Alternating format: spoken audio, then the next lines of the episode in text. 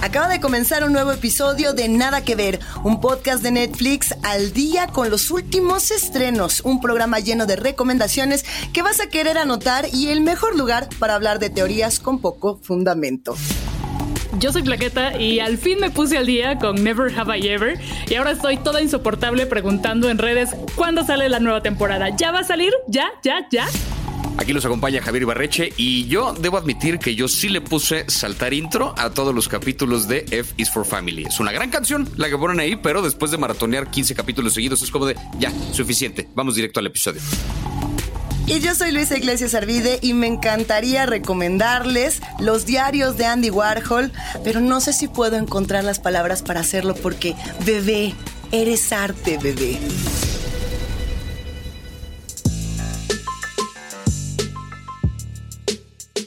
Bienvenidos, bienvenidas, bienvenides. En este episodio nos vamos a poner un poquito más serios para hablar de ciertos contenidos.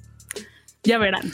Sí, pero no nos vamos a poner demasiado serios porque vamos a hablar de hechos y personajes históricos, pero con mucho más entusiasmo que tu maestro del colegio. Ahora sí que un poquito como quisieras que te hubieran enseñado la historia, así va a ser hoy. Culebrón histórico, drama de época, como le quieran llamar. Realmente lo que vamos a abordar el día de hoy, de lo que vamos a estar hablando, es de espadazo, armadura, trancazo, caballo, batalla épica, vikingo y todo lo demás. ¿Qué les parece si comenzamos con un estreno todavía reciente, yo diría que, que además nos pone bastante vikingos Valhalla. ¿Qué opinan? Muy metalero, muy metalero. Esto le gusta a Luisa. Vikings Valhalla le gusta a Luisa.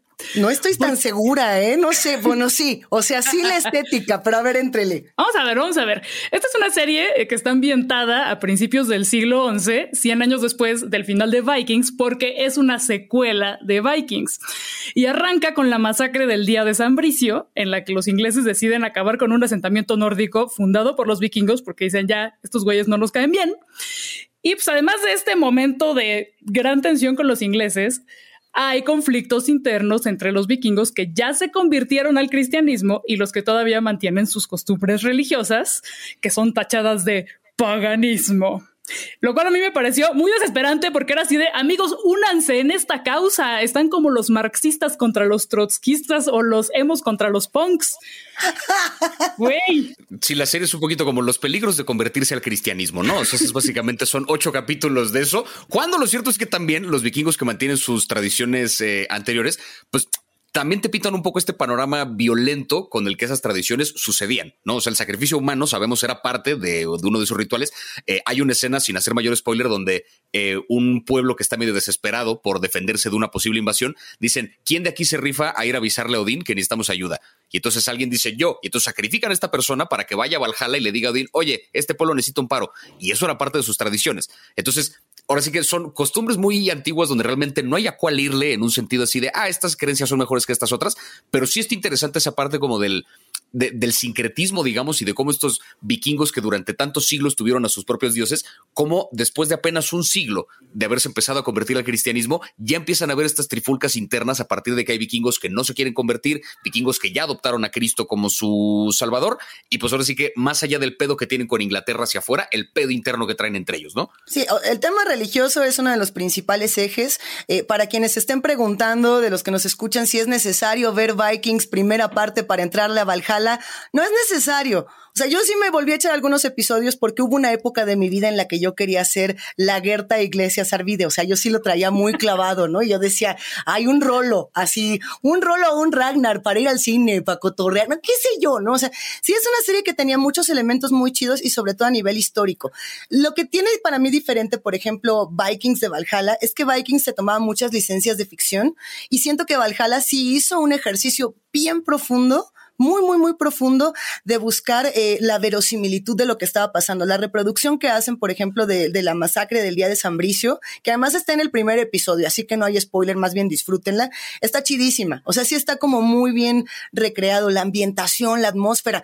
Huele feo, ¿no? De pronto, este, sabe mal, hay mugre, hay sangre, hay tripa, pero también hay como toda esta parte ritual, muy ceremonial, y también esta otra parte de lo que se puede ver, digamos, uh, en términos simbólicos del contraste folclórico con el contraste cristiano, ¿no? Eh, la, temporada, y no sé ustedes, ahorita me dicen, para mí está dividida en dos partes. Ahora sí que la venganza de los vikingos y luego los vikingos contra los vikingos. Ya no, no, no spoileamos más, pero a mí me gustó más esta primera parte que la segunda. ¿Cómo vieron ustedes también ese arco narrativo? Sí, creo que empieza con todo y que es, muy emocionante. Pero volviendo a la parte de la investigación, me gustaría profundizar un poquito más porque sí está muy bien investigada y algo muy valioso de esta serie es que contribuye a tumbar la imagen de los vikingos que, se creó en la, en la era victoriana y que todavía es más o menos la que tenemos en el presente. Y un punto en el que se ve clarísimo esto es en la representación de las mujeres, porque en la historia oficial, pues además de que estaban completamente invisibilizadas, si acaso aparecían nada más estaban en, la esfera doméstica. O sea, los victorianos lo que hicieron fue proyectar los valores de su momento en la interpretación que hicieron del pasado. Pero la realidad es que, aunque sí era una sociedad androcéntrica y había división sexual del trabajo, las mujeres tenían muchos más derechos que en otras sociedades contemporáneas. O sea, podían tener propiedades, podían divorciarse, podían tener negocios, podían ser sacerdotisas. Y como bien lo vemos en la serie, también podían ser guerreras, eran escuderas, eran guerreras. Y esto está basado en investigaciones científicas, porque se ha encontrado ADN de mujeres en entierros de, personas guerreras y también pues, en una interpretación más objetiva de los pocos documentos medievales que existen al respecto. Y otro detallito que me gustaría resaltar es que había una sexualidad mucho más libre antes de que llegara el cristianismo ahí a arruinarlo todo. Y el placer de las mujeres era muy importante. Se creía que era fundamental en este gran objetivo que era poblar, que crear nuevos asentamientos y pues, hacer más vikinguitos, pues, bueno, más personas nórdicas. Entonces, yo creo que Harald y Canut no nada más estaban muy guapos, sino que hacían buenas chambas y esta información hace que yo, en tanto señora, disfrute todavía más las escenas candentes de la serie. Es que sí es cierto, sí es cierto que parte del atractivo que tiene la serie, o sea, un poco al estilo de Game of Thrones y de hecho creo que tiene como cosillas que remiten un poco a esa icónica serie en esta de Vikings claro. tiene que ver también con esto, o sea, la violencia y el sexo que aparte, o sea, los, los personajes son muy atractivos y aparte se ve que cogen increíble, sí, o sea, eso sí hay que decirlo, se ve desde el casting. Así me atrevería a decir que fue parte del casting, incluso. O sea, pues a ver, te rifas, sí me rifo, venga. O sea, este, pero es que lo que, es, lo que es interesante con esta serie, pensando en esta parte de la investigación histórica, es que si bien se sabe que los vikingos eran un pueblo que, que hacía saqueos, ¿no? Que eran famosos por estos saqueos, también eran muy famosos comerciantes. Y entonces este comercio propiciaba también un intercambio cultural pues sin precedentes prácticamente en esas partes de Europa. Por lo mismo eh, aparece la líder de uno de estos pueblos vikingos, es una mujer negra. Y entonces ahí como que hubo muchos comentarios de, pero esto era posible, o sea, la están metiendo nada más por, no, no la están metiendo nada más por una inclusión así gratuita, es porque sí existen antecedentes de cómo dentro de las diferentes actividades comerciantes que tuvieron los vikingos, pues sí hubo de repente enlaces con África, hubo enlaces con otros continentes, tiene perfecto sentido que miembros de comunidades africanas hubieran tenido como pequeños establecimientos en Europa y se hubieran mezclado y nos explican la historia de esta líder de por qué llegó a la posición en la que llegó, ¿no? Su padre era un guerrero y entonces se mezclaron y, o sea, si hay una razón histórica del por qué vemos a los personajes que vemos. Esa parte de la serie creo que está bien interesante. Y pensando en esto que decías, Luis, ahorita de estos dos arcos narrativos, la serie son ocho capítulos y sí se divide básicamente en dos bloques. Los primeros cuatro capítulos tienen que ver con esta venganza de los vikingos en contra de los ingleses a partir de la matanza que vemos en el primero. Y el segundo bloque de la serie tiene ya más que ver con eh, los vikingos asentándose en Inglaterra y con una intriga como un poquito más política, no, no tanto la parte de la guerra y de, de la acción, tiene más que ver como con la intriga que de nuevo recuerda bastante a Game of Thrones. O sea, sí, creo que es una de las inspiraciones de, de, la serie. Hay un personaje incluso que es este Goodwing o Godwin, no me acuerdo cómo se pronuncia, que es tal cual el Littlefinger. Tal cual. es ah, un güey que sabe sobrevivir y manipular, que es, es, una calca de ese personaje y está muy bien utilizado porque te dibuja un poquito el, ok, una vez que termina la guerra, ¿qué pasa con estos pueblos que parece que no tienen nada que ver? ¿Cómo entra un, un posible gobernante vikingo en una sociedad inglesa que ya los repudiaba? ¿No? Esa parte sí creo que como drama funciona mejor la primera, el primer bloque de la serie, pero con, como con esta minucia histórica, creo que el segundo tiene, tiene mucho que aportar en ese sentido, ¿no? Porque de pronto son cachos de la historia que no nos platican.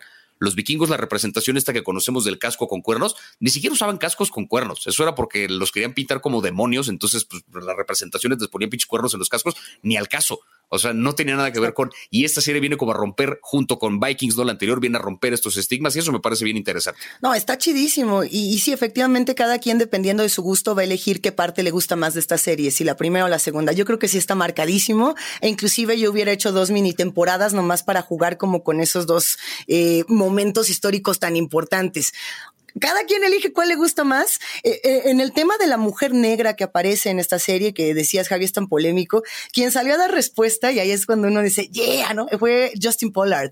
Justin Pollard es el consejero histórico de la serie. Si usted quiere hacer una buena serie, tenga un consejero histórico. Ya, mira, ya con eso. O sea, él dijo, a ver, así tal cual, ¿no? Todo este mapa. A mí lo que me, gusta mucho, porque ya tú ya lo, dijiste tal cual, Javi, pero además esta mujer está en un, en, en un lugar de poder muy alto dentro de la serie. Sí. ¿No? Y, y es la que trae el discurso de negociación, de conciliación y de paz. A mí se me hizo mi personaje consentido porque fue la primera que dijo, a ver, a ver, a ver, a ver, ni cristianos ni vikingos folclóricos, aquí se me sientan todos y aquí vamos a platicar y nos vamos a ir respetando los unos a los otros. Creo que es la única en realidad en toda la serie que hace este tipo como de negociaciones y que le baja tantito. Y también por eso se me hacía muy simbólico, ¿no? Que fuera eh, la, afrodescendiente de esta serie la que les pusiera también un estate quieto a todos los demás que se la pasan peleando, que también creo que es muy pertinente, ¿no? Ver una serie como esta eh, que logró más de 194 millones de horas vistas en solo nueve días y estuvo en el top 10 de series en más de 90 países. Se hizo una inversión chonchísima por parte de Netflix y ya está ahí futuras temporadas, dicen. No, ya, ya están confirmadísimas. Y esto nos habla un poco de la fascinación que crean los vikingos en las personas, que pues este no es el único contenido de vikingos que hemos visto en los últimos años y en las últimas décadas. Y hay muchas teorías de por qué nos fascinan tanto los vikingos. Yo creo que tiene que ver, por un lado, con que pues, siempre están viajando y en aventuras y pues nosotros aquí de sedentarios godines, ¿no? Frente a la computadora. Sí, en cuanto, a, en cuanto a la tradición vikinga de llegar a un lugar y saquearlo aunque no te pertenezca, ahí sí respetaron muy bien las tradiciones, ¿no? Esa fue la única parte en la que esa fue la única parte en la que dijeron, sí, aquí sí voy a comportarme como un vikingo. Pero bueno, brincándonos un poquito más adelante en la historia, muy poquito, muy, muy poquito más adelante. Eh, no sé si les suena el nombre de este muchacho, Timothy Chalamet, se pronuncia, no sé, un chico ahí que está actuando en cosas. Va a pegar, dicen. un muchachito muy simpático. un muchacho muy simpático que creo que tiene futuro en el cine, ¿eh? o sea, no lo hace nada mal. Las dos, tres cosas que ha hecho, creo que tiene, tiene potencial. Timothy Chalamet, el protagonista del otro título que vamos a hablar, que es la película The King. Eh, la película The King que cuenta un pedazo de la historia de la vida de Enrique V, que por supuesto tiene una obra eh, William Shakespeare al respecto y que se han hecho mil tratamientos históricos acerca de este personaje. The King, una película basada en los primeros años del reinado de, de Enrique V y un poco su transición de ser un adolescente joven medio perdido en el chupe y en la buena vida, que de repente le toca la responsabilidad de ser rey una vez que su padre muere y su hermano también. ¿Qué pues con esta película? Ay, ¿qué pues? A ver, e, el Timmy andaba de borracho, dicen, y eso va justo e, en, en Enrique, en Enrique V, en el, no, a ver, eso empezaba en cuarto, ¿no? Cuando estábamos hablando de las adaptaciones de Shakespeare, porque está inspirado en dos libros de Shakespeare, en, las dos obras, como para hacer al, al, borracho y al dramas.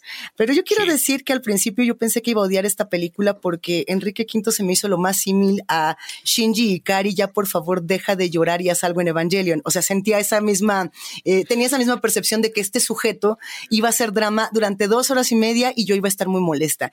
Y venturosamente esta película me cayó la boca con un montón de reflexiones políticas, religiosas, sociales, de un despertar de identidad tremendo y que además es absolutamente pertinente en este 2022 cuando hemos estado hablando de las guerras.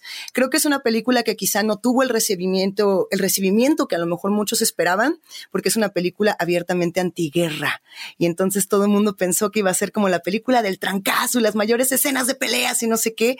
Y es todo lo contrario. O sea, de verdad, a mí se me hizo un planteamiento muy, muy abusado de cómo quitar esos discursos de que la guerra está bien chida y que la identidad nacional se define con eso, ¿no? Ajá, y quien hace los comentarios más pertinentes al respecto es el único personaje femenino que hay en la película. Es la, sí, la princesa Catalina que, güey, tiene muy poquito tiempo de, pantalla.